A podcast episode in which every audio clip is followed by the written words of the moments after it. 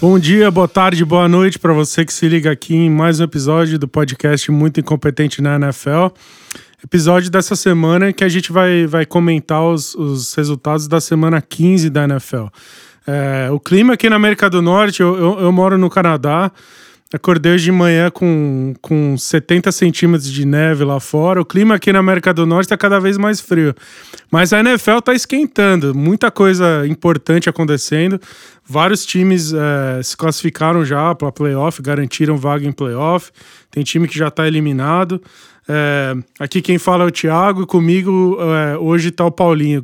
Tudo bem, Paulinho? Como você está? Opa, tudo bem, tudo bem. Mandar um abraço aí pro Lucas, né? Que segundo ele tirou uma férias da gente né? E vamos embora, vamos comentar essa semana aí que tem bastante coisa que aconteceu.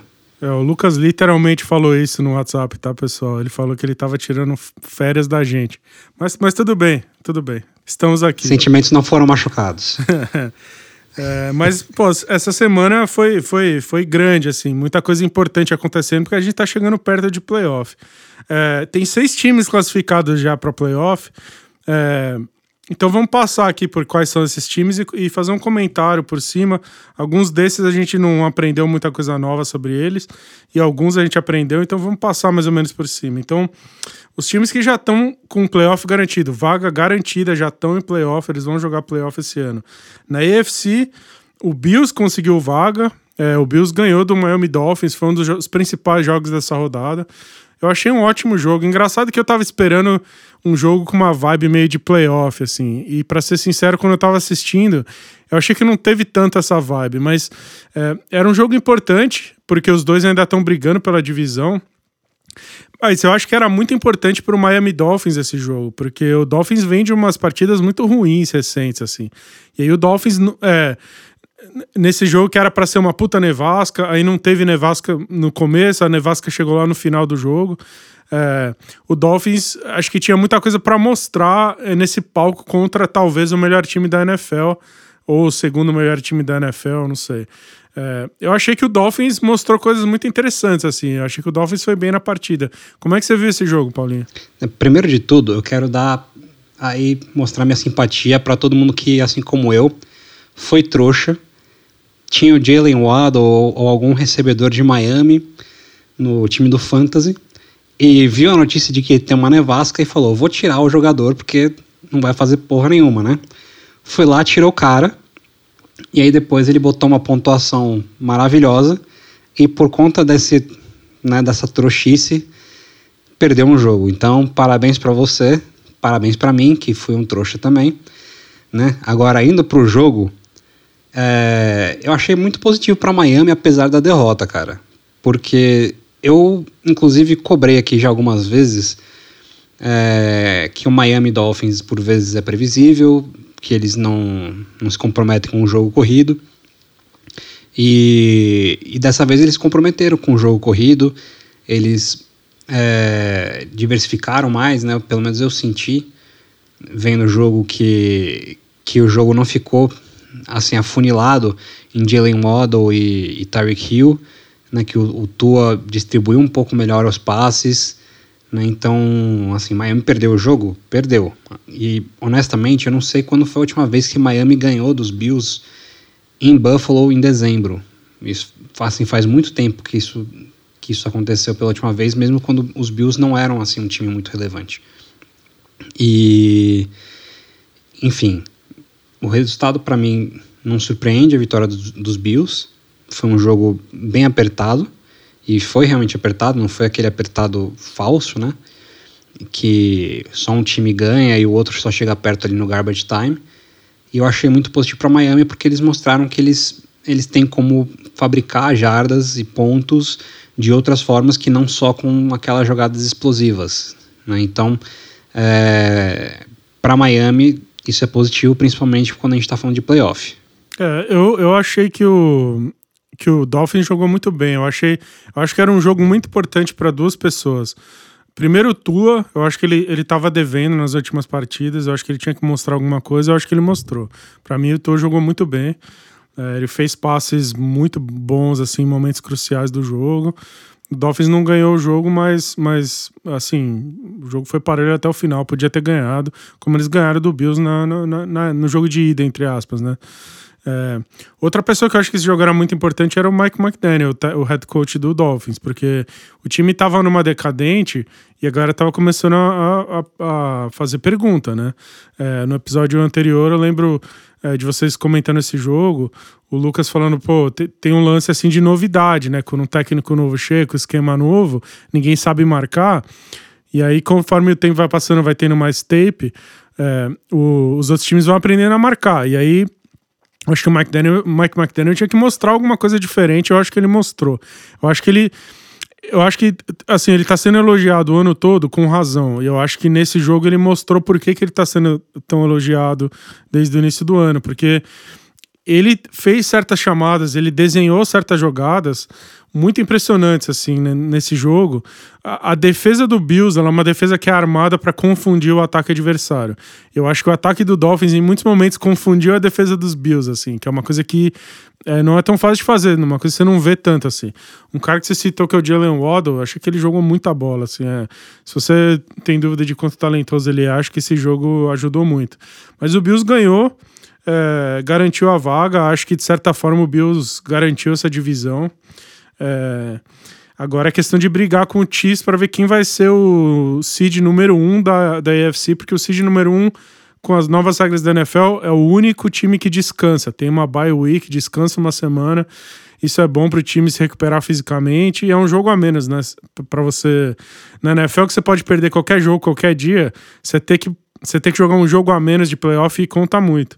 O outro time da AFC que, que garantiu matematicamente as vagas nos playoffs é o Chiefs, que ganhou do Texans. Acho que esse jogo a gente não aprendeu nada sobre nenhum desses dois times.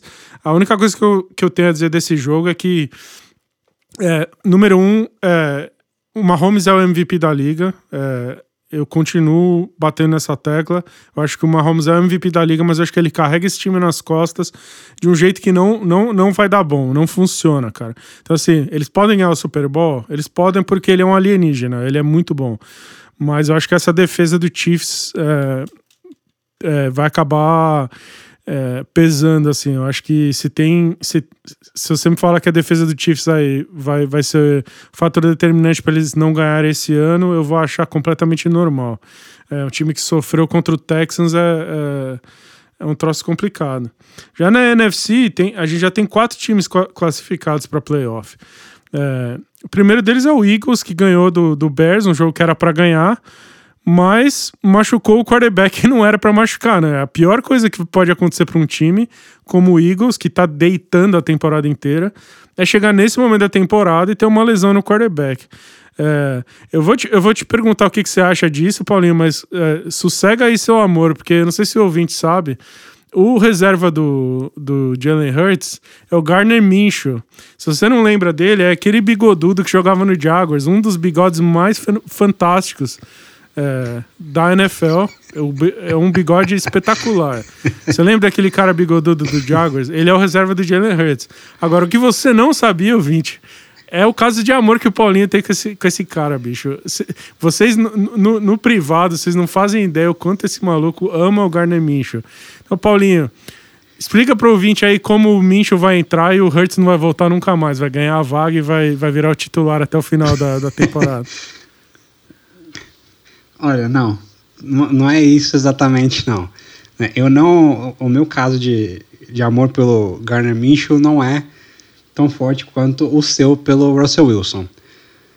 É, porque assim, eu acho que o, o Minshew, ele não é nada de espetacular. Né? Na honestidade, eu não acho ele um, um quarterback nada de, de excepcional. É, é, assim, ele não é um quarterback que tem lampejos e tal mas ao mesmo tempo ele não é um quarterback que você vê fazendo muita merda. Que eu acho que é uma coisa muito importante, principalmente quando você é um reserva. Tá, eu, eu acho sim que o Minshew ele é melhor que alguns titulares que a gente vê jogando na NFL atualmente, né? Você pega aí, eu acho que ele poderia jogar facilmente no Houston Texans. É, e assim, tem outros times que eu também vejo que ele poderia jogar hoje, que não teria nenhum problema. Mas ele com certeza não é tão talentoso quanto o Jalen Hurts, nem de, não chega nem perto. Mas eu acho que assim, ele, ele tem um jogo que. que assim, ele, ele, ele é capaz de ganhar do, do Dallas Cowboys nessa próxima rodada. Porque, como eu falei, ele não é um cara que costuma fazer muita merda. Então, se os Eagles jogarem um jogo certinho, de assim ele não cometer turnovers, né? Os Eagles conseguirem correr com a bola como eles têm corrido, a defesa dos Eagles aparecer como como aparece geralmente, manter a pontuação baixa, os Eagles têm uma chance sim de ganhar do, do Dallas Cowboys. Então, eu acho que assim é, é um prejuízo, mas os Eagles têm a, a possibilidade aí, acho que de é, conseguir fechar o, o first seed ganhando do, do, Dallas Cowboys nessa próxima rodada, né? Não sei se eles já garantiram a, o primeiro seed, mas se eles conseguirem fechar esse primeiro seed, não importa muito, né? Porque eles vão ter um, um bye e, e vai ser, eu acho que vai ser o suficiente para o Jalen Hurts voltar e eles estarem completos aí para os playoffs. Mas, é, sim, eu acho que o, o Minshew, ele dá para os Eagles essa possibilidade de ter um jogo tudo bem. Hum, acho que eles não vão conseguir passar o carro como eles geralmente passam, mas ele dá sim uma possibilidade de ganhar um ou dois jogos quando ele entra. É, o, Eagles não só não clinchou o, o seed número um, como nem sequer eles ganharam a divisão ainda. O Eagles ainda não ganhou a divisão. O, o Cowboys tem chance ainda de ganhar essa divisão. Então, é, esse jogo entre eles é até importantíssimo, porque se o Cowboys ganhar, vai ficar um ponto só atrás do Eagles. Então, o Eagles está brigando pelo, pelo seed número 1 um na NFC, mas nem sequer eles ganharam a divisão do Cowboys ainda. Então esse jogo é grande. É, momento péssimo para perder o quarterback. Eu vou ficar bem surpreso se o Eagles ganhar com o Garner Minshew, mas eu não acho impossível. Mas se isso acontecer, eu acho que a NFC tem que ficar com muito medo desse Eagles, porque se conseguir ganhar do Cowboys com o quarterback reserva, quer dizer que o, o cast em volta assim do, do quarterback, a defesa, a linha ofensiva, jogo corrido, são absurdamente fortes a ponto de, o que, de o que é com verdade. o Jalen Hurts amassar todo mundo, né, cara? O, o, que é verdade, cá entre nós, a gente sabe que o supporting cast do Eagles é muito bom. Eu tenho falado desde o preview que eu acho que é o melhor elenco no papel da liga. E eles têm traduzido isso em resultado. Claro que, assim, como eu já falei, o Jalen Hurts passou muito a minha expectativa que eu tinha dele. E, assim, acho que o cara tá jogando pra caralho. É, não colocaria ele como MVP, mas ele merece estar na conversa. O Gardner Minshew não vai jogar tão bem quanto o Jalen Hurts, mas eu acho que eles têm ali condição de ganhar um jogo ou dois com ele como titular, né? Porque ele é um ele é um quarterback que tudo bem, ele não é genial, ele não corre com a bola, então ele limita um pouco ali o que os Eagles conseguem fazer no ataque, mas o supporting cast é forte o suficiente para ele fazer o ataque rodar sem fazer merda e conseguir pontuar. É, o motivo pelo qual eu falei isso é justamente você tocou no assunto, assim. É, quando a gente fez aquele Mid-Season Awards no meio da temporada, que a gente entregou uns prêmios lá, é, eu, vocês escolheram que eu entregasse o MVP e eu entreguei para o Patrick Mahomes. E na época, é, eu acho que ele estava muito na frente de outros caras. Eu acho que o Jalen Hurts não estava na conversa. Eu acho que de lá para cá, o Jalen Hurts está jogando cada vez melhor. Ele, ele tá jogando muita bola de verdade. Não só correndo com a bola, mas é, passando com a bola mesmo. É impressionante o desenvolvimento desse cara. Ele tá jogando realmente muito bem. Então, assim, tem muitos especialistas que, que acham que o Jalen Hurts deveria ser o MVP da liga. E, francamente, eu entendo exatamente o que eles estão dizendo. Assim, o cara tá jogando em nível MVP mesmo. Então, mas assim, seria. Por isso até que eu tô dizendo, assim, seria assustador para a liga o, o Philadelphia Eagles tirar o quarterback jogando em nível. É, de, de MVP e o backup lá ganhar, né? Agora, a última vez que a gente viu um troço meio parecido foi justamente o Eagles, né? O Carson Wentz estava jogando nível MVP, quebrou, o Nick Foles entrou no lugar e ganhou o Super Bowl mesmo assim, né? Que na época, eu me lembro nesse ano, quando, quando isso aconteceu e os caras foram pro playoff com o Foles, eu, eu gritei para quem quisesse ouvir que não tinha a menor possibilidade dos caras ganharem sem o quarterback e os caras foram lá e ganharam porque o Eagles era muito bom de trincheira, tinha defensive line, tinha offensive line, tinha tudo. Então, assim, é, é, impressionante como é parecido com esse ano, né? E acho que esse time é até melhor que aquele que ganhou o Super Bowl. Aquele time não tinha uma secundária potente como esse time tem e tudo mais, né? Esse time é melhor que aquele e o Jalen Hurts está jogando mais do que o Carson estava jogando. Né? O Carson estava jogando muito bem, mas o Jalen está jogando melhor. É, o grupo de recebedores desse time, é, o de grupo de recebedores desse time é melhor, né, do que do que na, É melhor, do, mas assim, eu acho que ganhando esse jogo dos Cowboys, eles já conseguem clinchar a divisão e assim clinchar também o first seed, porque depois da semana ficam só dois jogos, né? E aí eu acho que fica meio complicado, né? Porque ganhando, os Eagles vão para 14 e 1, os Cowboys ficariam em 10 e 5, e aí não, não chega mais. É, se, se, o Eagles ganhar do, do Cowboys, aí ganhou a divisão e aí vai ser um passo importante também para ganhar a NFC. Agora, falando em NFC, quem tem. É, quem também já está garantido no playoff, que ganhou a divisão, é o Minnesota Vikings. E aí o Vikings está vindo de uma vitória que é a maior virada da história de um time, assim, em quantidade de pontos, né? É a virada, é, é a maior virada em número de pontos da história da NFL em cima do Indianapolis Colts. É, e aí, Paulinho, minha pergunta para você é a seguinte: eu tava vendo. É, eu tinha certeza que essa entregada do Colts, entregar um jogo que tava ganhando de 33 a 0, entregar a maior virada da história da NFL, seria a coisa mais muito incompetente na NFL que eu ia ver nessa semana. E aí o New England Patriots viu isso e falou: segura minha cerveja aqui, meu amigo. E foi lá e conseguiu fazer um troço mais, mais incompetente que o lance mais incompetente da história da NFL. É, então a minha pergunta para você é: quem conseguiu ser mais incompetente nessa semana? O Colts, que entregou a maior virada da história da liga, ou o Patriots, que entregou um jogo pro, pro Raiders do pupilo do, do Belichick do jeito mais ridículo que eu já vi na minha vida? É uma pergunta muito difícil. É uma pergunta muito difícil.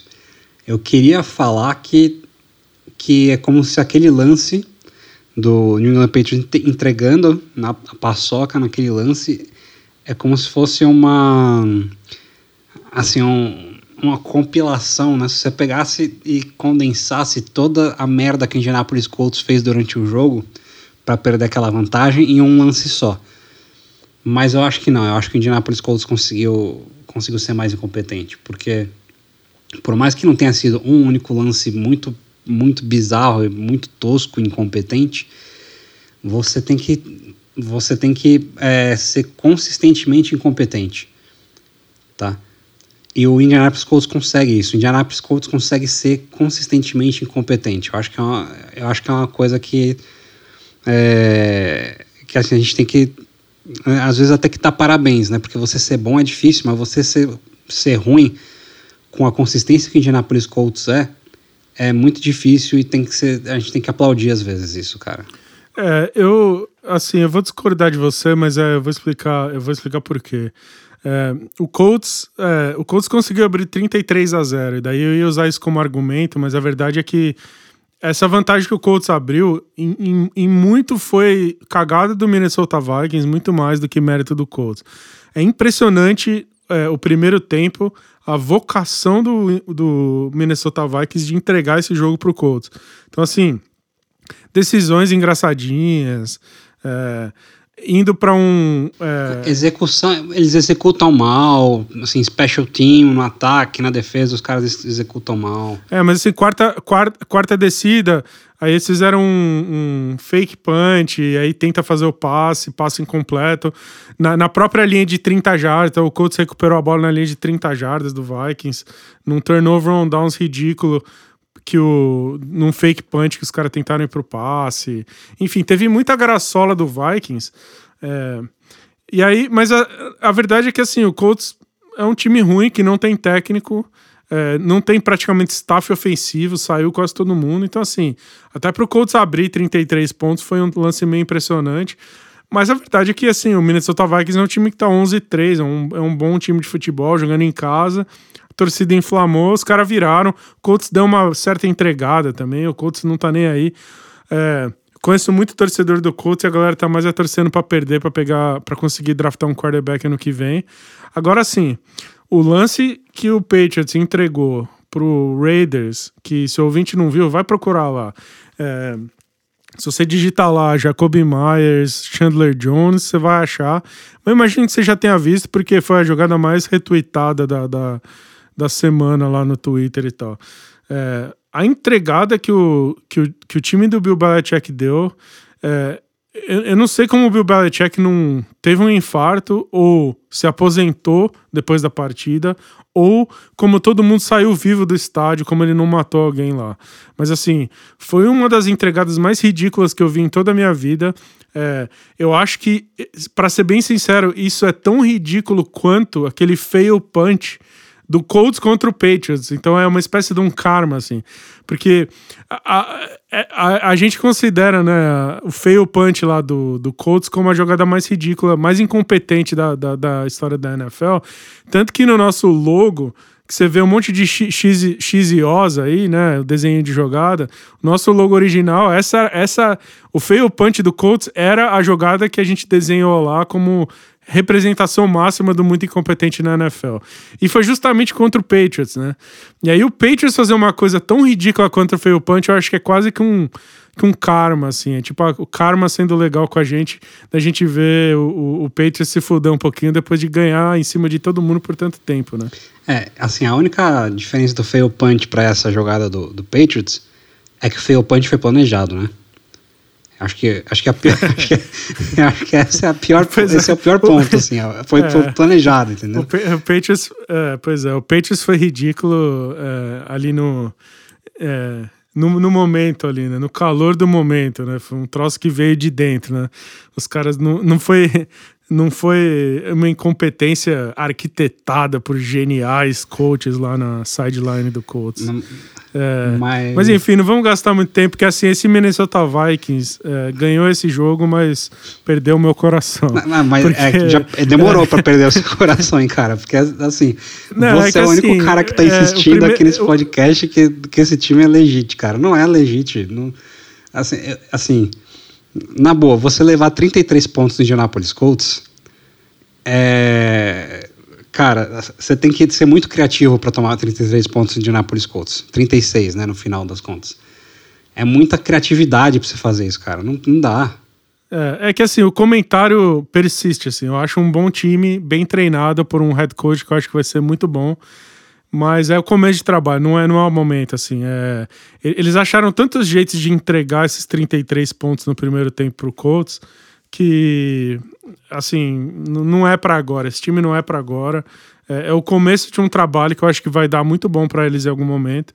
Mas eu acho que é um time que, de fato, assim, né, vai, vai para playoff e fazer figuração, mas não vai ganhar a porra toda esse ano, não.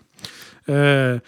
Mas dois times da NFC é, já conseguiram vaga garantida nos playoffs. É, o próximo deles é o 49ers, que ganhou a divisão, é, ganhou a sua divisão. É, ganhou mais um jogo com tranquilidade. É impressionante como o Niners está jogando nem sua camisa, cara. O, o, Niners entra em campo hoje em dia, os caras saem cheirando perfume, bicho. É, eles não, nem se esforçam no jogo, ganham com muita tranquilidade todo mundo, pa, passa o carro em todo mundo. Mas não é aquele time que passa o carro, né? Não é aquele time que entra e faz 90 a 0, 55 a 3. É só um time que sabe que vai ganhar, então os caras jogam muito tranquilo, a defesa executando tal. Mas o ponto que eu queria tocar aqui é duas coisas. Primeiro, a gente nem citou o Nick Boza como um dos potenciais Defensive Player of the Year no Mid-Season Awards lá atrás. Mas eu acho que esse jogo do, do, do Boza, sinceramente, ele é o Defensive Player of the Year acima de qualquer um que a gente tinha é, elegido lá no meio da temporada. O, o Nick Boza tá jogando absurdamente num nível assim, muito acima. Ele tá fazendo uma, jogada, uma temporada absolutamente espetacular. Ele acabou com esse jogo completamente. É impressionante não teve jogo porque esse cara não deixou ter jogo pro, pro adversário. É, o outro ponto que eu queria tocar, Paulinho, é o Brock Purdy, né? O quarterback do, do 49ers, porque a gente veio aqui, a gente veio no, naquele episódio quando, quando o, o, Mariota, desculpa, o Garopolo quebrou. É, naquele, no, momento da lesão do time Garopolo, a gente veio comentar e a gente falou, pô, já era, né? A temporada dos caras ou não? Será que dá? Será que não dá? Ah, o Garopolo talvez volte pro playoff, se conseguir segurar, o Garopolo talvez volte. E Paulinho, é, é impressão minha, o Brock Purdy é muito mais jogador que o Garopolo, porque ele faz todos os passos que o Garopolo faz e alguns que o Garopolo não faz, e além de tudo, ele é móvel no pocket, o, o Garopolo fica paradão lá. Essa mobilidade do Brock Purdy abriu o playbook pro, pro, é, pro Shanahan de um jeito que, que não acontecia antes, cara. Essa lesão do Garopolo pro Niners foi uma, aquele o famoso blessing in disguise para eles? Então, naquele mesmo episódio, né, eu falei que, que assim, não, não tinha acabado a temporada, porque eu acredito que se tem um, um head coach que manja de ataque suficiente para fazer o time render com um quarterback ali por um período de tempo e ainda ser competitivo, esse cara é, é o Kyle Shanahan. E, e eu mantenho. Assim, eu não, eu não tô pronto aqui para chegar e falar que eu acho que o Brock Purdy é mais jogador que o Garoppolo. Não tô pronto para falar isso. É, concordo que sim, tem passes que ele faz que, que a gente nunca viu o Garoppolo fazendo. Se viu foi assim uma vez ou outra em alguns anos que ele está aí sendo um titular na liga, né? É, eu acho que é muito cedo ainda para a gente coroar o cara, mas assim, a gente tem que começar a olhar com um pouco mais de, de carinho para esse cara, porque eu acho que ele, ele tem mostrado que ele tem talento, né? Agora, o, o 49ers é realmente, ele é, é, um time que desde que o, o Christian McCaffrey chegou, e aqui eu, eu tenho que também né, admitir que foi um, um equívoco meu quando perguntaram do, do, da troca do Christian McCaffrey, que eu falei que eu achava que era um, uma troca que não não ia se traduzir numa, numa grande vantagem para o 49ers. Mas desde essa troca, né, o, o time tem jogado mais. O ataque tem rendido mais, eles estão conseguindo correr melhor com a bola, eles têm assim, o leque de opções que eles têm no, no, no, no ataque aéreo aumentou ainda mais. Então, assim, eu tenho que admitir que eu, que eu fiz uma avaliação errada dessa troca né? Eu, eu, gostava do jogador, não gostava da troca. Hoje eu gosto da troca e gosto do jogador. Né? E, enfim. É, o Brock Purdy, assim, inclusive, teve um ouvinte que falou pra gente do Brock Purdy, pediu pra gente falar do Brock Purdy, né? E, bom, primeiro, missão cumprida aqui, né? Falamos um pouco do Brock Purdy. Segundo, né, eu e o Thiago, nós dois ousamos essa semana no Fantasy. E nós dois, em, em ligas diferentes, colocamos o Brock Purdy para jogar e deu bom, né? Então, assim, foi, foi uma ousadia e alegria aí que, que trouxe resultados, né? Então, pelo menos para isso, eu, eu, acredito no Brock Purdy, entendeu? Se eu precisasse botar o Brock Purdy para jogar hoje no, nos playoffs do Fantasy, eu colocaria tranquilamente. É, pois é. Colocamos ele para jogar. O meu jogo era uma Liga Dynasty, que me importa pra caramba. É, acabei perdendo meu jogo, foi eliminado. Porém, a melhor decisão, assim, foi muito boa a decisão de ter jogado o Brock Purdy, porque ele pontuou legal e tal. Depois, outras circunstâncias levaram a essa derrota, mas assim, eu não acho que o Brock Purdy é a solução. Não é aqueles não é tipo um lance Tom Brady do tipo, ah, machucou e agora a gente descobriu não, que. Definitivamente não. Agora a gente descobriu que tem um Hall of Famer aqui e tudo mais. Não, não é bem isso. Também pode, pode até ser, né? Assim, não tô falando que não é, mas é, assim. Não vamos fechar a porta, é, né? Não pode fechar a mas... porta para isso, mas assim, não é isso que a gente tá dizendo, né? Porque o Brock Purdy não é que ele chegou e tá acabando com a liga, ele é. Nossa senhora, tipo, tem, tem, o cara tá fazendo coisas que o Mahomes faz. Não, não é bem assim, né? Assim, mas porque o 49ers nunca pediu muito do, do Jimmy Garoppolo, porque sabe que ele não tem a entregar. Então também não tá pedindo muito do Brock Purdy. Os passes que ele faz são passes relativamente fáceis para armas muito talentosas. Mas eu acho que ele tá. Só o fato dele tá conseguindo chegar lá e fazer todos esses passes é um troço que o torcedor 49ers tem que ficar muito satisfeito. E eu acho que ele tá mostrando uma mobilidade no pocket que o, que o Garoppolo não tem, que eu acho que é, é fundamental, assim. Então, quando vem pressão, ele sai do pocket, ele se movimenta, ele se, se livra da pressão, ele faz rollout, aí acha alguém livre e faz o passe. Então, assim, eu acho que ele faz tudo que o Garoppolo faz e um pouco mais, assim. Então, eu acho que o Garoppolo não volta mais para esse time. Eu, sinceramente, se eu acho que eles tinham chance de ganhar com o Garopolo, acho que eles continuam com muita chance de ser campeão, porque a defesa tá jogando um absurdo e o ataque roda, roda e roda, né? É o, é o Shanahan, né? A minha dúvida com relação ao Purdy é a seguinte: a gente ainda não viu ele entrando num jogo apertado em que ele precisa fazer fazer uns plays, que é uma coisa que a gente viu o, o Garopolo fazendo por mais que, beleza, ele fez cagada no Super Bowl, que ele deu um, deu um overthrow que podia ter sido o touchdown da vitória do 49ers, É, mas a verdade é que o Garoppolo ele jogou bem nos playoffs. É, ele, e assim, em jogos apertados, ele chegou a aparecer e fez as jogadas. E o Purdy, por enquanto, ele não teve.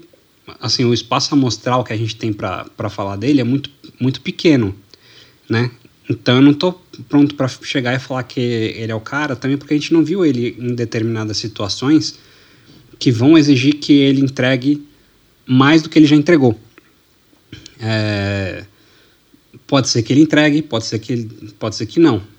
Assim, a gente, a gente muito provavelmente vai passar por essas situações ainda nessa temporada, principalmente quando chegar a playoff, mas ainda não aconteceu. Na, na, na vida real ainda não aconteceu. É, não sei que não sei se vai acontecer dele, dele executar nesses momentos. É, mas enfim, eu, seria muito divertido para a história da liga se chegasse nessas horas e ele fosse o cara. Né? Mas isso é uma coisa que a gente vai ter que ver, a gente vai ter que esperar acontecer. Não dá para a gente assim, antecipar coisas que, que não aconteceram, né? Mas a verdade é que tudo que a gente viu dele até agora foram momentos em que o 49ers estava jogando de forma relativamente confortável. Porque a, a defesa consegue manter o time ali com uma liderança, ele não estava num ponto em que ele tem que, assim, nunca entrou tendo que voltar de um, de um déficit de, no placar muito alto. Né? Então, então eu acho que assim, a gente tem que esperar para ver ainda se ele consegue jogar em determinadas situações e é, e isso que vai mostrar para a gente se ele realmente é uma resposta para a questão de quarterback do 49ers no longo, para, no longo prazo. É, claro que assim, nessas situações ele já mostrou mais que o Garópolo, mas o Garópolo a gente não pode tirar dele coisas que ele fez, que foi jogar bem é, em jogos realmente muito grandes. É, assim, a história é muito parecida com a do Tom Brady, né? Impressionante, assim. Vamos ver o que, que vai dar. É, eu acho que o Philadelphia Eagles é o único time que é realmente mais forte que o Niners na NFC. Fora isso, eu não vejo ninguém tão forte quanto o Niners, o que a defesa tá jogando. O defensive coordinator do Niners é, já é head coach na Austrália, tá? Para algum lugar ele vai. É, é garantido, assim. É, e outro time que clinchou, o último time que clinchou vaga no, nos playoffs já, Paulinho, é o Dallas Cowboys.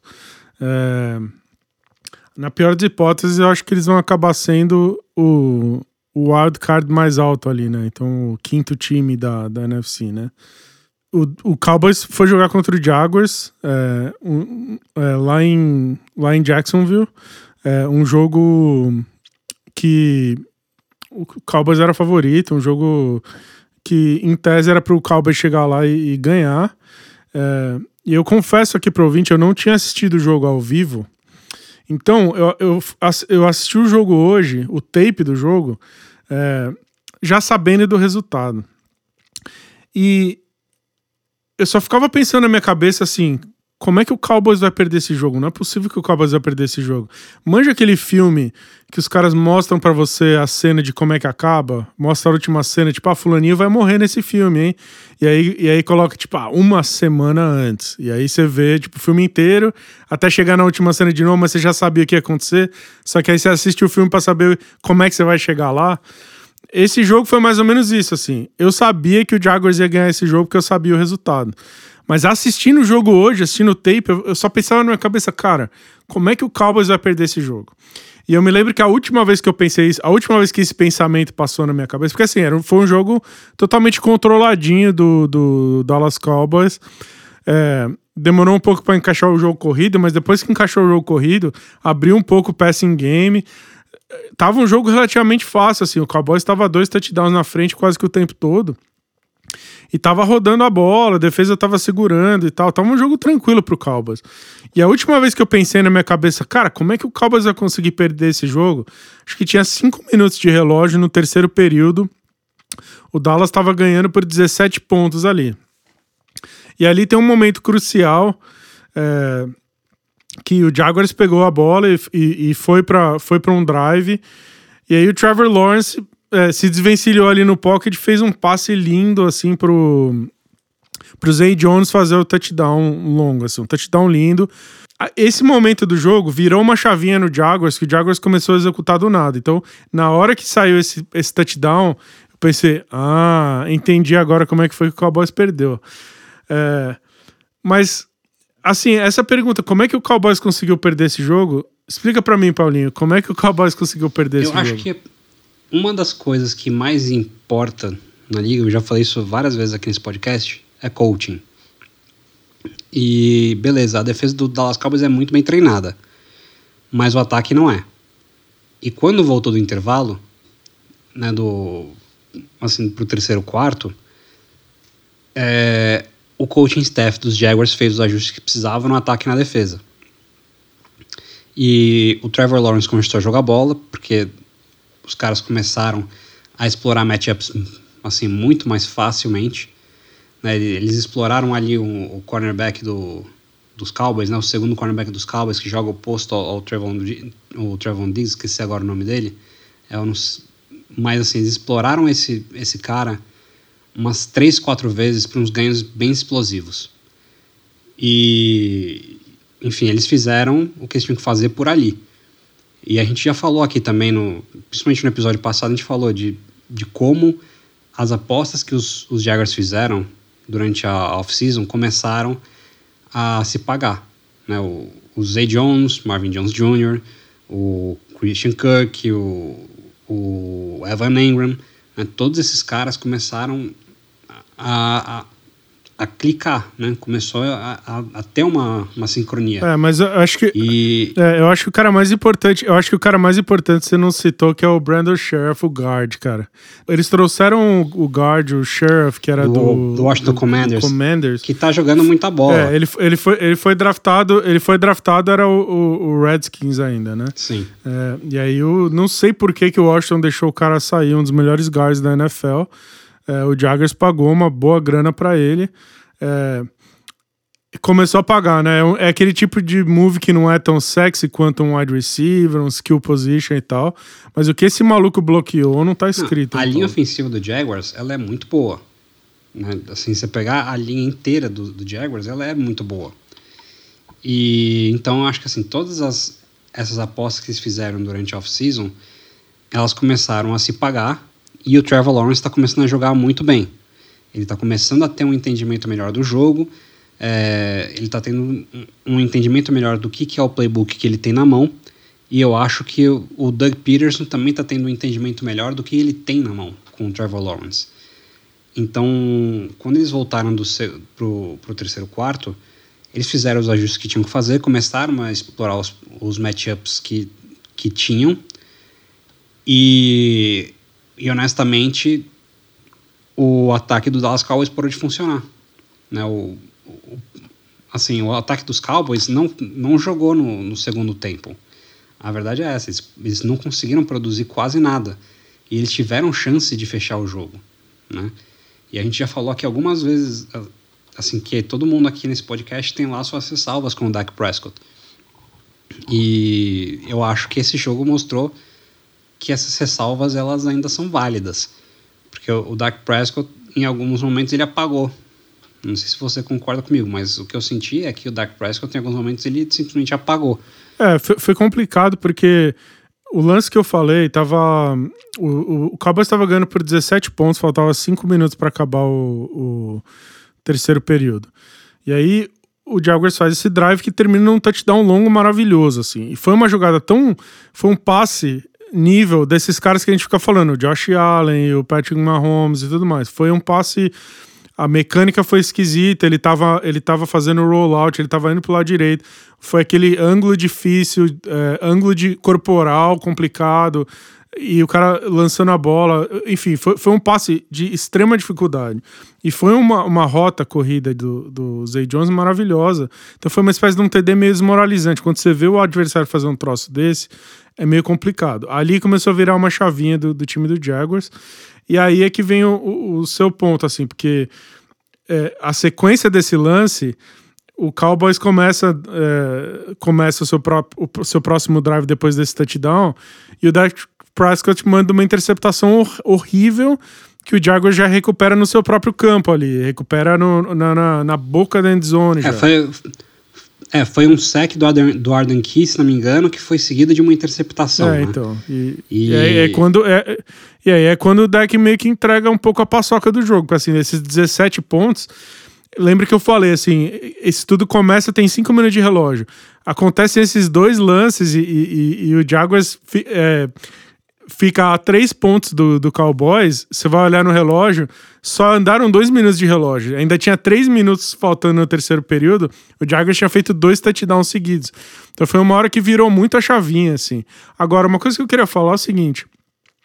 Se o ouvinte voltar lá atrás e for num episódio, lá no começo da temporada que a gente gravou, quando teve Jaguars e Eagles, a gente comentou esse jogo.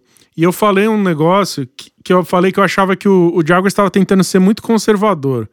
E a coisa ia começar a andar quando eles soltassem o Trevor Lawrence para jogar. E eu tava assistindo o tape desse jogo hoje, pensando, na, vendo o primeiro tempo e pensando na minha cabeça, cara, meu Deus do céu, os caras, o fim da temporada, os caras continuam conservador assim. Eu acho que o Jaguars estava muito conservador no primeiro tempo. Eu acho que você identificou que eles conseguiram corrigir uma série de coisas taticamente, mas eu acho que uma das grandes coisas que aconteceram foi que abriram total, assim, deixaram o Trevor Lawrence trabalhar. Porque assim, começaram, sim, começaram a explorar aquele cornerback do, do Cowboys, acho que o Joseph, se eu não me engano. É o Calvin Joseph. É, o Joseph, né? É o Calvin Joseph. É, começaram a explorar esse, esse, cara e tudo mais, mas assim, abriram o Trevor Lawrence para fazer passes difíceis na sideline, sabe? Porque assim, até ali era correndo com a bola e passezinho curto no meio do campo. Coisa assim, você tem o Trevor Lawrence, você tem que tentar fazer algo acima disso, né? E no segundo tempo, o Jaguars começa a fazer passes na lateral do campo, passes difíceis. O Christian Kirk faz uma recepção maravilhosa, que o passe não foi tão bom, mas era uma janela super pequena que o Trevor Lawrence explorou, que ele decidiu explorar. O passe sai um pouquinho longo, o Christian Kirk ajusta, assim, faz um, faz um catch com a pontinha do dedo, assim. né? Quando começaram a soltar o Trevor Lawrence mesmo para jogar, um lance mais é, agressivo, eu acho que ali virou a chavinha. E, e, e, é impressionante o quanto uma coisa dessa vira a chavinha na defesa também. Porque a defesa do Jaguars no, no segundo tempo, a, a, linha defensiva dos caras começou a jogar muita bola. Todo mundo ali.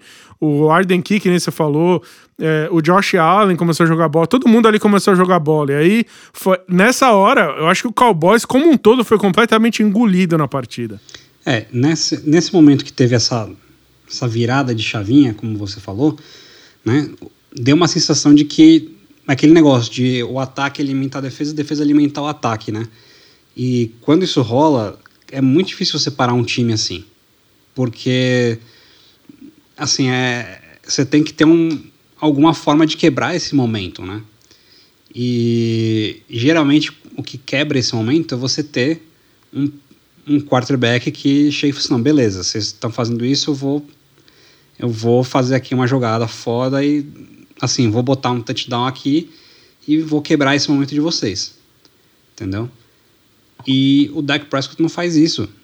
Ele, assim, e eu não boto isso só na conta do, do Dak Prescott, né? Assim, o, o, o staff ofensivo do, do Dallas Cowboys é muito, muito atrasado, né? Como a gente já falou aqui algumas vezes, o Michael McCarthy é um, é um dinossauro, entendeu? E, e, e eles não fizeram nada para para parar o que os, que os Jaguars estão fazendo. Né? É que negócio, ah, eu vou virar, hein?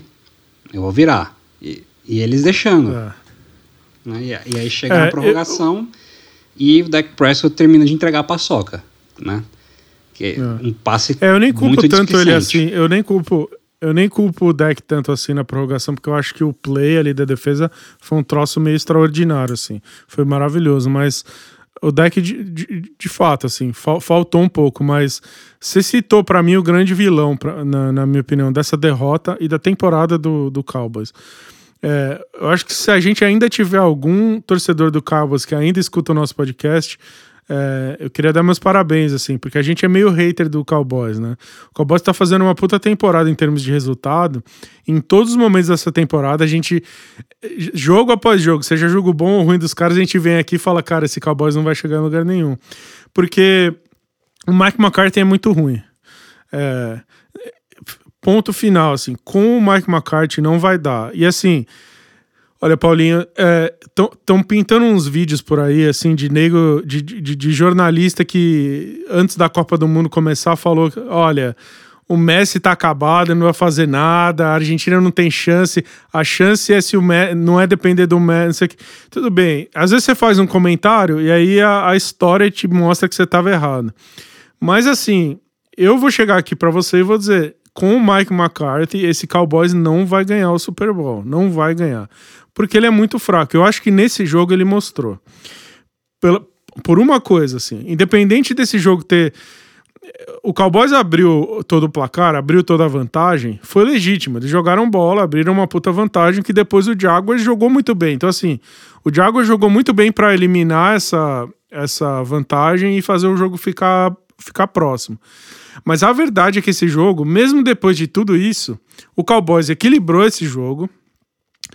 É, e o Cowboys ganhando por três pontos, com um minuto e meio de relógio sobrando na partida, o Trevor Lawrence tem um fumble e o Cowboys recupera a bola. Com 1 minuto e 30 de relógio, o Cowboys ganhando por 3 pontos, com a bola na mão. E aí, quando isso aconteceu, de novo, eu voltei para aquela mesma coisa minha do, do filme lá. Eu falei, cara, como o Cowboys vai achar um jeito de perder esse jogo? Não é possível.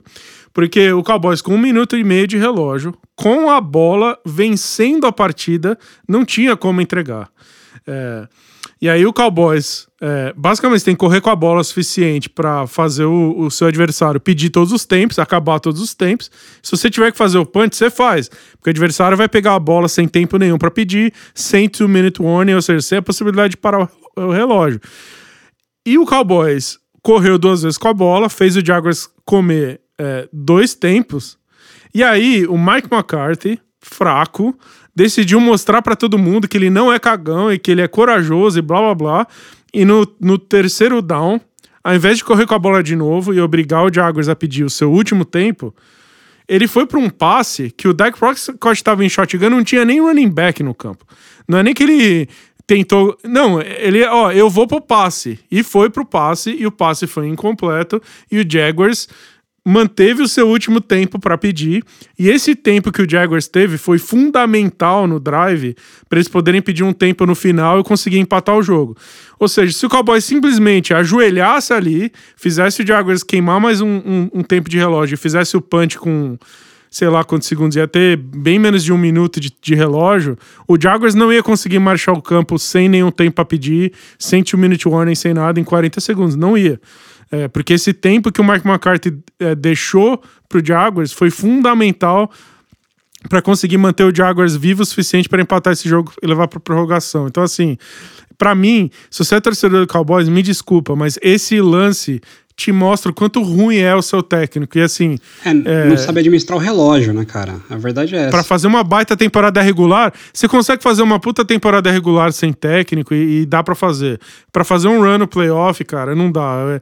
É, é, é, o coaching é muito importante. E o, e o, Dallas Cowboys mostrou que não, não tem coaching, essa que é a verdade. Assim, quando você chega nos playoffs, você precisa administrar relógio. Assim, muitos jogos de uma posse de bola, muitos jogos que vão pro, pro overtime, acontece porque o, o, algum técnico fez alguma cagada de administração de relógio e deixou tempo suficiente para o time adversário fazer, fazer um drive para empatar o jogo ou para virar.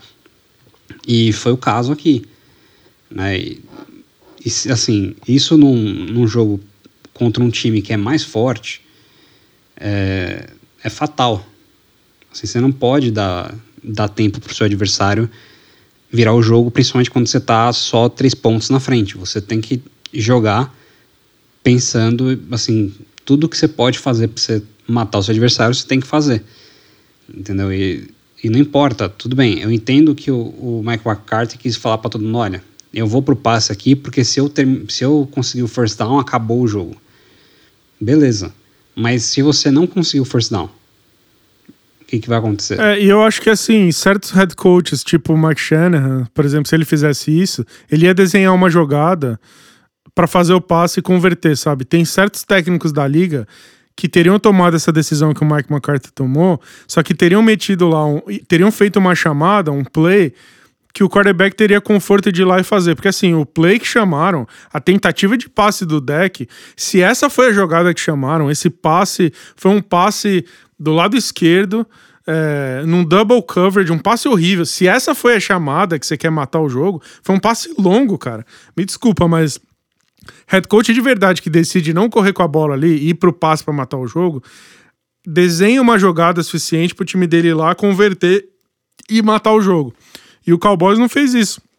O Mike McCarthy não desenhou uma jogada ali pro deck fazer um passe ali de 10 jardas, 11 jardas, pra, sabe, um desenho interessante, um play action. Tipo, eu tenho certeza que o Jaguars, se, se o Cowboys fosse para play action, o Jaguars talvez mordesse.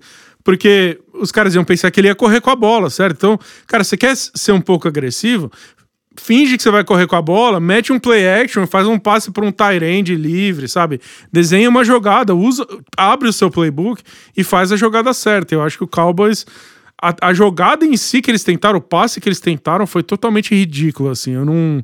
É, para mim foi, foi muito emblemático do que, do que foi a temporada toda do Cowboys. Eu acho que é, é, me soa muito mal assim para playoff pensar que os caras vão, vão, vão jogar desse jeito. Agora, Paulinho, eu tenho mais uma pergunta para você sobre esse jogo.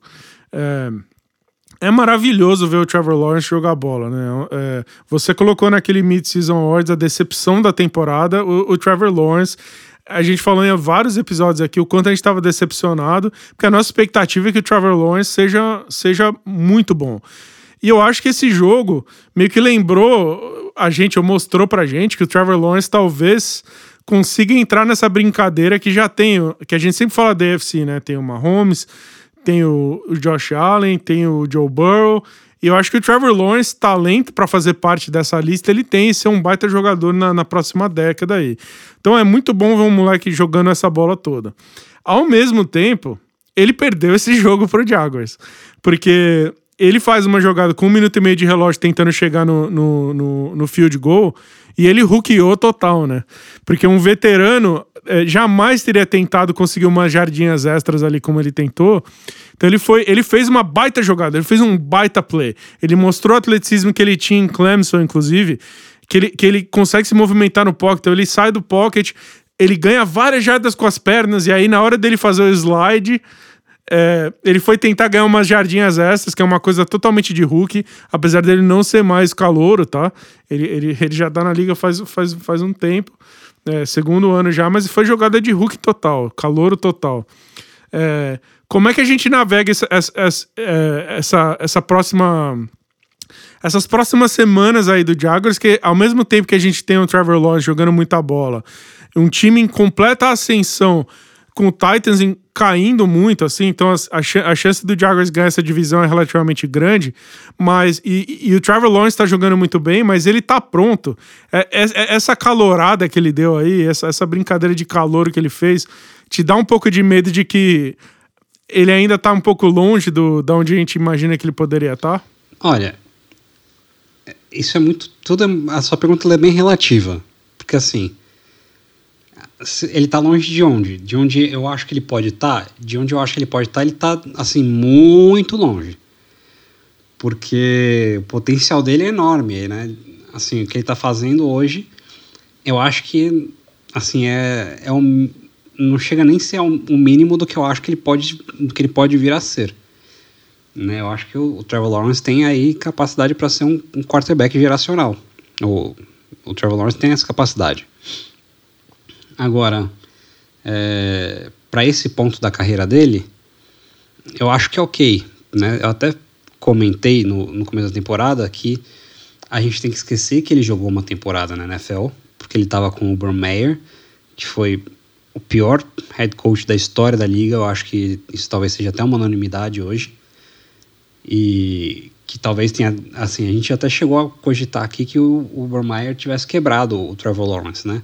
E graças a Deus ele, graças a Deus ele não quebrou, né? Então, eu acho que assim, a gente é, tem que tem que pensar que o Trevor Lawrence de certa maneira ele está tendo a primeira temporada dele na NFL. Na temporada passada foi assim, tinha tudo contra ele, inclusive o próprio treinador, né? E então eu acho que eu acho que esse esse deslize dele, né, essa, essa cagada que ele fez, para um jogador com a maturidade que ele tem, é relativamente normal. Ele só não pode repetir isso. Ele tem que, ele tem que quando olhar esse tape, ele tem que olhar e aprender. que é o tipo de erro que ele não pode repetir. E é o tipo de erro que se ele estivesse jogando contra um Tennessee Titans, como vai ser na semana 18, muito provavelmente, que vai ser um jogo contra o Tennessee Titans, que pode decidir o título de divisão e assim decidir quem vai para os playoffs, é, é, o tipo de jogo que é o, é o, tipo de erro que vai ser fatal. Ele não pode cometer esse, esse tipo de erro contra um time que é, que é bem treinado. Que apesar do Tennessee Titans estar tá aí numa descendente, a gente, a gente não pode né, apontar aí que é um, é um time mal treinado. É um time bem treinado que tem suas limitações de elenco e que está com um, um schedule muito é, muito desfavorável nessa reta final de temporada, né, para ser bem honesto. Então, é, vamos aguardar o que vai acontecer. É, esse, esse Titans é, tá, para mim tá em declínio pesado assim. O Titans jogou com o Chargers, né? Foi um jogo de dois times de playoff é, que estão indo para playoff hoje, né? Eu não sei que sensação você ficou vendo esse jogo, mas para mim esse Titans Chargers foi um jogo de dois times de playoff que não pareceram nenhum dos dois é time de playoff, para ser bem sincero. Eu achei que foram dois times que mostraram muita deficiência. É, o Chargers ainda tem a desculpa de ter o, ter o, ter o Justin Herbert de quarterback que transforma eles em time de playoff em qualquer momento. Porque o Herbert fez uns passes absurdos. Você fala, putz, ninguém, pouca, muito pouca gente na liga consegue fazer um passe desse. Então, é, o Chargers vai para playoff porque eu acho que seria quase impossível não ir para playoff com um moleque tão bom quanto o Justin Herbert. Agora, esse Titans, sinceramente, é um time muito bem treinado, mas é. O Ryan Tannehill não dá, não dá, não dá, esquece. Não, não, não, não me fa... Paulinho, não me faça ver um jogo de playoff que o Ryan Tannehill é starter do, de um dos times, cara. Não, não, tem condição. Esse Jaguars tem que ganhar essa divisão, velho, porque é, eu acho que até o Chargers ganhou do Titans e, francamente, se eu fosse, fosse torcedor do Chargers, eu ia estar meio puto de tipo, ganhamos e ganhamos o jogo, mas é, perdemos a vida, porque, tipo, é, o, o, o Titans não era para ter ficado nesse jogo. Tipo, o Chargers era para ter matado esse jogo com muita facilidade. Porque o Ryan Tannehill é muito, muito, muito, muito ruim. O fato do Chargers ter permitido que o Titans ficasse nesse jogo até o final foi um péssimo, péssimo sinal para o Chargers. Então, esses dois times são times de playoff, mas sinceramente eu torço muito para que o Jaguars ganhe essa divisão e tire o, o Titans desse playoff, porque é, sinceramente esse Titans não é digno com o Ryan Tannehill, pelo menos, não é digno de figurar entre todos esses times aí. A gente pode ter uma, um, um playoff picture que tem Josh Allen, Patrick Mahomes, Joe Burrow, é, Trevor Lawrence, Justin Herbert, Tua Tagovailoa e Ryan Tannehill. Não, não, não dá, assim. É, não, não, não dá. Ele tá é. muito abaixo dos outros. Assim, antes de falar desse jogo, né, eu quero também ah, ressaltar aqui que assim essa, essa próxima rodada da NFL já começa com um jogo muito importante para os playoffs, que agora na quinta-feira nós temos o Jaguars jogando contra o New York Jets em, em Nova York. E é um jogo extremamente importante, né, com a vitória dos Jaguars contra os, é, contra os Cowboys, eles agora controlam o próprio destino. O que significa que na, na real, eles precisam ganhar todos os jogos daqui para frente para seguir vivos na, na briga pelos playoffs. Para não ficar dependendo de algum tropeço do, do, do Tennessee Titans. Aí, agora, vindo para esse jogo, concordo, Tennessee Titans é um time que está numa decadência, é um time bem treinado, tem deficiências de, de elenco, como eu já falei, e a maior deficiência de elenco deles é, como você mesmo falou, o Ryan Tannehill, que é tenebroso. Esse jogo, é, assim, ele, ele ficou. Eu, eu, eu, não, eu não cheguei a notar quanto tempo que esse jogo ficou empatado em 7 a 7 E eu vendo esse jogo, assim, toda vez que o Justin Herbert pegava a bola, eu ficava pensando, tá, agora, agora os Chargers vão abrir. Agora os Chargers vão abrir. Agora os Chargers vão abrir. E nada. E assim, eu já critiquei várias vezes aqui o, o Joe Lombardi, que é o coordenador ofensivo dos Chargers. E vou criticar de novo, esse cara é um bosta. Porque esse jogo, quando você tem um Justin Herbert na mão, com as armas que o Justin Herbert tem, tudo bem. Ele podia ter armas melhores, mas as armas que ele tem não são ruins. Principalmente quando estão todas saudáveis, como é o caso agora. Ele tinha que ter aberto, ele tinha que ter liquidado esse jogo no terceiro quarto. Não era um jogo para estar tá em aberto ainda no quarto período. É, esse, é, esse é um jogo que os Chargers tinham a obrigação de ter ganhado bem antes. E concordo, assim, eu não quero ver o Ryan Tannehill jogando. Eu falei no último episódio, né, o, o Brecha discordou de mim, né, quando eu falei que eu achava que o Jaguars tinha chance bem razoáveis de chegar nos playoffs, o, o Brecha discordou de mim. E, bom, graças a Deus aí os, os Jaguars ganharam dos Cowboys e, e conseguiram provar que eu tava que eu, que eu tinha um ponto, né? que, que eles vão conseguir brigar pelos playoffs. E, e eu espero que eles consigam realmente provar que eu estava certo, né? Ao contrário do título do, do episódio, eu não acho que os Jaguars vão ganhar o Super Bowl. Mas eu quero muito que eles cheguem nos playoffs, porque eu quero, assim. É, não, eu acho que não tem muita, muita coisa mais que pode contribuir para o desenvolvimento de um quarterback jovem quanto jogar um jogo nos playoffs. Que é um. Assim, é, é um jogo bem mais apertado, é um jogo bem mais pesado, é, que exige muito do quarterback. Em termos de preparação, em termos de, em termos de jogo, é, de administrar o emocional, né? Então, eu espero que o, o, os Jaguars consigam passar os Titans aí nessa, nessa próxima rodada. Torço bastante para que isso aconteça. Não sei se, se vai ser o caso, porque o Tennessee Titans pega o, o Houston Texans nessa próxima rodada, então muito provavelmente eles vão ganhar. Né? Mas, de novo, né? É, acho que acho que os Jaguars agora têm uma chance bem, bem palpável de ganhar essa divisão. É, mas eu acho que é, esse jogo de quinta-feira agora, dessa, dessa próxima semana 16, importa muito, né? é um dos melhores Thursday Night Football dos últimos tempos, né? Porque é, é um jogo gigante para os dois times, porque o Jets ainda tá brigando também.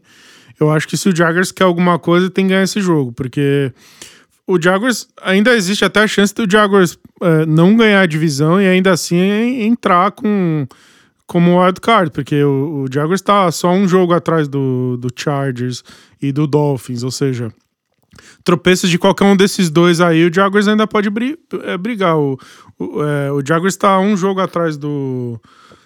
Eles são dois, dois jogos atrás do Chargers, mas eles estão um jogo só atrás do Jets e do Patriots e assim por diante.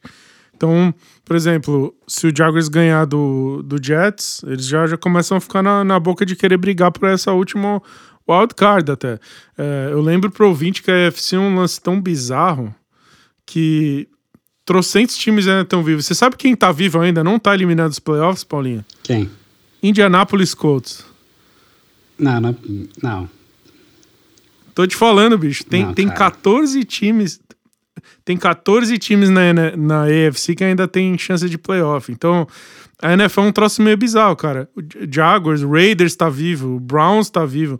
O Raiders, o, o Raiders e o Browns, por exemplo, tem a mesma. O, e os Steelers esses três times têm o mesmo recorde do, do, do Jaguars, que tá só dois pontos atrás do Chargers e Dolphins, ou seja, em três rodadas, meio que tudo pode acontecer. A AFC é tão bizarra que o Indianapolis Colts está vivo ainda, não, não está eliminado, tá? Eliminado mesmo de playoff, a gente só tem cinco times por enquanto. É o Houston Texans, Chicago Bears, Denver Broncos, Los Angeles Rams e Arizona Cardinals. Esses são só os esses são todos os times que já estão eliminados e não têm nenhuma chance de playoff. Fora isso, todos os times ainda têm chance. Na NFC é porque tá totalmente aberta a NFC South, né? Então quem ganhar ali vai ter uma vaga de playoff, vai ser um time horrível, mas tá todo mundo em play ainda para ganhar. É... Mas até o Packers ainda tem chance de beliscar um wild card. E a AFC é essa bizarrice, tem, tem 14 times vivos, incluindo o Indianapolis Colts acredite ou não, o Colts ainda tem chance matemática de playoff. Obviamente não vai para os playoffs, mas ainda tem chance matemática disso. Meu ponto aqui é, tem muita coisa que pode acontecer ainda. É, e esse Jets Jaguars vai ser gigante para decidir quem ainda pode ter ter, ter chance entre esses dois. É, o Jets que perdeu do Lions, né, Paulinho? É, os caras jogaram o Zach Wilson uh, a contragosto, né? Uh, você Contra o meu gosto, altamente né? recomendou que eles não fizessem essa cagada. E eles fizeram essa cagada. E o Zach Wilson teve bons momentos na partida, mas no fim das contas ele é ruim, ele é ruim pra caralho, e portanto eles perderam esse jogo do Lions. Cara, eu, eu falei né, que eu achava que agora a coisa ia, porque eles iam colocar o Joe Flacco. Tava errado. Eu estava redondamente enganado. Eles colocaram o Zach Wilson e eu acho que eles, eu acho que honestamente eles não merecem ir para os playoffs justamente porque eles botaram o Zach Wilson. Eu entendo o, o, o, ponto da franquia de querer colocar o, o, cara que você selecionou alto no draft e querer colocar o cara para assim você está jogando um jogo relativamente importante, você coloca o cara que talvez seja importante para o cara amadurecer, etc, né? Mas cara, você está tão perto de ir para os playoffs você tem um quarterback lá que, que jogou melhor que o Zach Wilson jogou nesses, nesses jogos todos que ele esteve como titular. Por que não colocar ele? Sabe, para mim não faz o menor sentido ter colocado o Zach Wilson. Eu acho que se tivesse colocado o Joe Flacco, tudo bem, assim, o Joe Flacco, ele teria ou os Jets teriam perdido muito mais feio ou os Jets teriam ganho o jogo. Eu acho que é, eu acho que é meio que assim a, a, a situação de colocar o Joe Flacco. Mas por que não colocar? Eu acho que ele dava, eu acho que ele dava mais chance de ganhar para os Jets. Esse jogo teve bem, assim, bem alcançável para os Jets. Né? Os Lions não jogaram um, um, absurdo que como eles jogaram alguns jogos recentes, né? Mas, assim, eu não vou mentir, eu não sou torcedor dos Lions, mas eu estou torcendo para os Lions chegarem nos playoffs. Eu simpatizo muito com, com o trabalho que eles estão fazendo lá. Então eu até fico feliz porque eu estou torcendo, tô torcendo bastante para os Lions chegarem nos, nos playoffs. Né? E esse jogo agora é grande. E se for jogar o Zach Wilson, eu acho que não vai dar muita bola, muita chance para os Jets, não. Eu acho que os Jaguars vão passar por cima. Não sei se você concorda comigo nisso, mas é, eu acho que se for o Zach Wilson, esquece. Os, é, os Jaguars é. levam. É, eu acho que vai jogar o Zach Wilson, sim. Eu acho que o Jaguars é favorito porque eu acho que ele é mais time, ele é um time mais coeso. Eu acho que tem muito talento no Jets, mas eu acho que ainda é, não tem tanta coesão rolando assim. Eu acho que no fim das contas o Doug Peterson é, é muito mais macaco velho, assim, montou um time muito mais coeso para essa reta final do que o Jets, assim. É, eu acho, eu só acho assim, eu queria comentar do Jets. Eu acho que esse Jets Lions é, dessa rodada é, foi, foi um lance meio broxante para os torcedores dos dois times, porque foi aquele, foi aquele lance meio hold your horses para todo mundo, assim, tipo, segure suas expectativas, amiguinhas, porque esses dois times, todo mundo hypando e vai atropelar e vai pegar playoff, não sei o quê. E eu acho que esses dois times ainda podem pegar playoff, porque eu acho que eles têm. Eles, eu, eu vejo um total caminho para ambos ali de beliscar um wildcardzinho. Mas eu acho que tanto o Lions quanto o Jets mostraram nesse jogo que eles são times extremamente limitados ainda.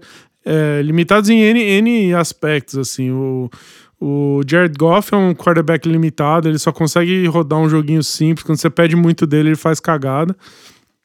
E o Jets acho que não é um time coeso ainda. Eu acho que realmente a peça que falta é quarterback mesmo. E aí não ter jogado o Mike White, ter jogado o Zach Wilson, eu acho que foi um troço bem complicado, porque é, ao mesmo tempo que eu vejo assim, o wide receiver Garrett Wilson, o rookie, para mim, é, cara, eu, eu tinha várias ressalvas com ele na época do draft. Eu, eu, eu, já expliquei isso aqui, mas vou explicar de novo. Eu via, eu tinha muito medo dele. Eu enxergava tudo que todo mundo enxergava nele em Ohio State. É, mas eu achava que tinha uma chance legítima do que ele fazia em Ohio State nunca traduzir na NFL. Eu tinha muito medo se isso ia traduzir ou não para a NFL, porque eu achava que ele não ia conseguir fazer o que ele faz contra cornerbacks de NFL. Ele fazia no college contra um monte de. Ele fazia contra os futuros professores de educação física dos Estados Unidos, né? E na NFL é um troço um pouco diferente, assim. Eu achava. Eu tinha um medo, assim, se ele ia conseguir traduzir o route running smooth que ele tem, assim, né? Muito suave. E. Cara. E, só que assim, tinha muito especialista de draft na época que tinha ele como o primeiro wide receiver, tipo, wide receiver 1 da, do board, ele é o cara, tal, não sei o quê. E eu, eu entendia por que, que essa galera era tão empolgada com ele, mas eu tinha medo de fazer isso. E, francamente, eu acho que ele é o cara, viu? Eu acho que de todos esses rooks, essa foi uma classe muito boa de wide receivers que saiu do draft. E de todos eles, eu acho que o Garrett Wilson é o cara, assim. Eu tô bem pronto já para declarar que esse cara vai ser, assim, uma estrela mesmo na NFL. O cara. É, ele, ele é muito, muito, muito bom. E ele passou muito pano pro Zach Wilson durante esse jogo ele escondeu muitas limitações do Zach Wilson, assim, por, por puro talento, assim. Então, eu acho que se tiver mais coesão nesse time ofensivamente com um quarterback melhor, eu acho que esse Jets no futuro pode dar o que falar. Mas eu acho que esse ano ainda esse time não tá pronto. Assim como o Lions, eu acho que é um time que tá começando a se desenhar, mas é, com, com o Jared Goff não vai rolar. Eles têm que, eles têm que usar esse pick do, do, do Rams para pegar um quarterback. É, eles vão ter um pick super alto aí que vai vir do Rams na, na, na, troca que eles, que eles fizeram pelo, pelo Stafford. Eles têm que usar esse pick num quarterback, porque é a peça que realmente está faltando para eles. Não sei o que, que você pensa. É, eu concordo. Eu acho que eles não concordam com a gente, mas eu concordo com você. Eu acho que eles tinham que pegar um quarterback, mas os Lions não vão fazer isso. E. Porra, Lions, não faz isso comigo. Porra, não faz isso comigo, Lions. manda, manda uma carta. Você tá aí mais pertinho, né? Vai lá no CT, picha o, picha o muro, né? Vocês não pegaram um quarterback no draft, você picha o muro lá, coloca a diretoria Jim Carrey, né? Deixa lá pichado. É, eu também, também não sou torcedor do Lions, então o problema deles. Também se não pegar, não pega. Mas assim, é um time que tá chegando muito perto de estar tá a, um quarterback, a um quarterback de, de poder competir. É, e o, o Jared Goff realmente não é esse cara. Eu acho que o Jared Goff não é esse cara, mas eu acho que os Lions merecem uma, uma vaguinha de playoff, porque eu acho que o trabalho que é feito tanto do coaching staff quanto do, do front office é, é bem sério e merece ser coroado com essa vaguinha nos playoffs, né? Não acho que eles chegando nos playoffs vão, vão ganhar, talvez assim a chance deles ganharem é se eles pegarem o Minnesota Vikings, né? Eu apostaria contra eu apostaria no Lions contra o Minnesota Vikings nesse num jogo de playoff. Mas mas acho que não, não vai ser o caso. Acho que eles assim, acho que eles não vão ganhar o jogo de playoff, mas acho que eles vão vão ganhar essa vaguinha nos, no, nos playoffs. Eu já já tô apostando nisso aí já tem muito tempo. Eu acho que eu tô bancando o Lions nos playoffs há mais tempo do que qualquer um nesse podcast. E eu, eu vou seguir com isso aí até a última rodada, cara. Acho é, que eles o merecem Lions, sim essa vaga. É, o Lions, o Lions tem que beliscar uma das vaguinhas que hoje em dia estão nos dois times lá, o Giants e o Commanders, né? Esses dois times, nesse momento, se a NFL tivesse acabando hoje, esses dois times estariam no playoff. E eles se enfrentaram essa semana, né, Paulo? É, queria passar rapidamente nesse jogo, porque assim, para mim, esse jogo, por, por mais legal que tenha sido, e disputado, e, e ganhou no final e tal, é, são dois jogos. Foi, um jogo de dois times que não são time de playoff, que não tem quarterback de NFL. Nenhum desses dois times tem quarterback de NFL. Eles não são time de playoff, eles não têm quarterback profissional lá. É, eu não sei se você tem uma percepção, percepção diferente, mas assim, eu, eu, acho que eu, eu acho que eu tô torcendo também pro Lions beliscar uma vaga desses dois, porque eu acho que o Lions vai ser bastante mais divertido do que qualquer um desses dois times aí com esses quarterbacks que eles têm. O Jared Goff na terra, na terra de, de Daniel Jones e cervejas Heineken, ele é rei. eu, eu concordo 100% com você também nisso, cara. É, assim, o Jared Goff não é um, um baita quarterback e tal, tudo bem, o, o ano que o Jared Goff está tendo é um ano de um starter de qualidade. Eu acho que assim, ele não é um, um baita no quarterback, mas eu acho que ele já conseguiu provar que pelo menos um starter ele, ele merece ser. Né? Seria mais legal para os Lions trazer um outro cara, mas enfim. É, esse jogo, os Giants ganharam esse jogo, mas eu honestamente eu tô com muita gente no, que, que concorda que os, os Commanders foram assim é, escancaradamente garfados nesse jogo. Né? Principalmente ali no, no fim do jogo, eu acho que os Commanders foram bem garfados pela, pela arbitragem. Mas, bom, enfim, isso não importa muito. O que importa é que assim, os Giants já conseguiram garantir que não vão ter um recorde negativo, né? Eles estão com oito vitórias, cinco derrotas e um empate, com três, três é, jogos sobrando. Então, pela primeira vez em muitos anos, os Giants não vão ter um recorde negativo. E acho que isso fala bastante sobre o trabalho que é feito pelo Brian Debble. Eu acho que é, que é um time muito bem treinado, né? vai chegar nos playoffs porque tiveram um schedule aí bem, é, bem favorável para eles no começo da temporada. E bom, eles não têm nada a ver com isso. Né? Não foram eles que, que, que decidiram o schedule deles. Foi a NFL. E eles só aproveitaram essa situação e por conta disso essa vaga de playoff muito provavelmente vai cair no colo deles, né? Agora eu com certeza gostaria que os Commanders não se classificassem, né? Eu acho que eu já é, deixei aqui, se não está claro eu quero deixar mais claro ainda, né? Eu, eu sou, por enquanto eu sou bastante hater do Commanders, né? Acho que enquanto o time tiver como, como um bem do Daniel, do Daniel Snyder, eu vou ser contrário ao, ao Washington Commanders. Então, vou torcer aqui, continuar torcendo para que eles não cheguem aos playoffs e acho que hoje os Lions merecem essa vaga muito mais do que o Commanders.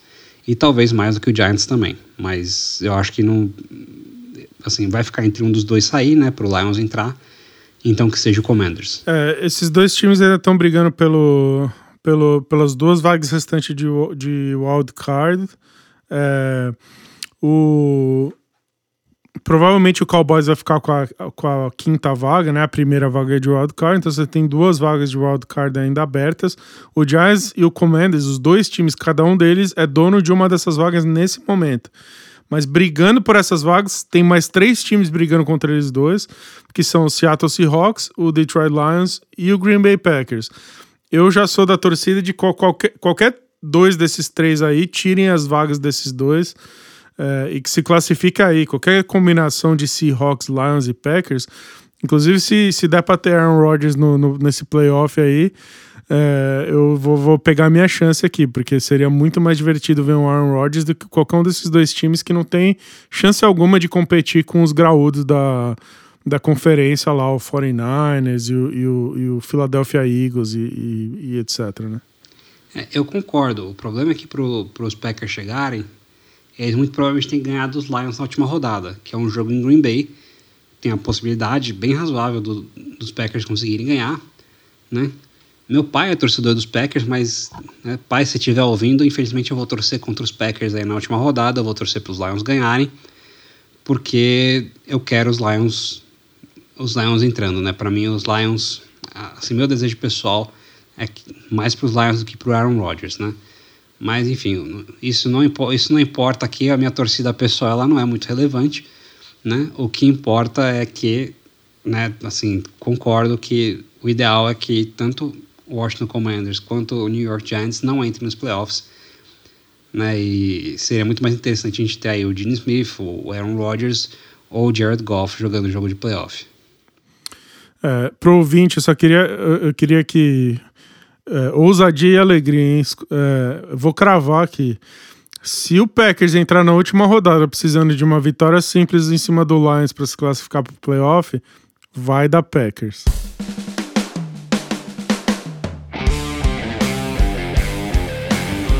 Com isso, a gente fecha mais um episódio do, do podcast Muito Incompetente na NFL. Espero que você tenha se divertido. Manda seu feedback lá para nós. E outras, segue a gente na rede social. Vai lá no, no Twitter, Instagram, arroba IncompetenteNFL. Segue a gente, manda aquele alô, fala, avisa pra gente que você tá escutando, que você tá gostando. Significa pra gente bastante escutar esse tipo de coisa pede alguma coisa que está querendo, se quiser escutar a gente conversar sobre algum tema específico, manda pra gente. A gente adoraria ouvir o feedback de vocês. Outra coisa, dá o subscribe na gente lá no YouTube. A gente tem muito pouco subscriber e muito play, tá rolando muito mais play do que subscriber. É, dá aquele subscriber lá pra gente, dá, dá uma força lá pra gente, para que mais gente consiga assistir esse podcast e a gente consiga chegar um pouco mais longe aí, é, levar a nossa discussão mais adiante. Obrigado por, obrigado por ouvir esse episódio. A gente volta semana que vem comentando a próxima rodada. A NFL tá esquentando, muitas implicações de playoff chegando. Então, até semana que vem. Aquele abraço, tchau, tchau.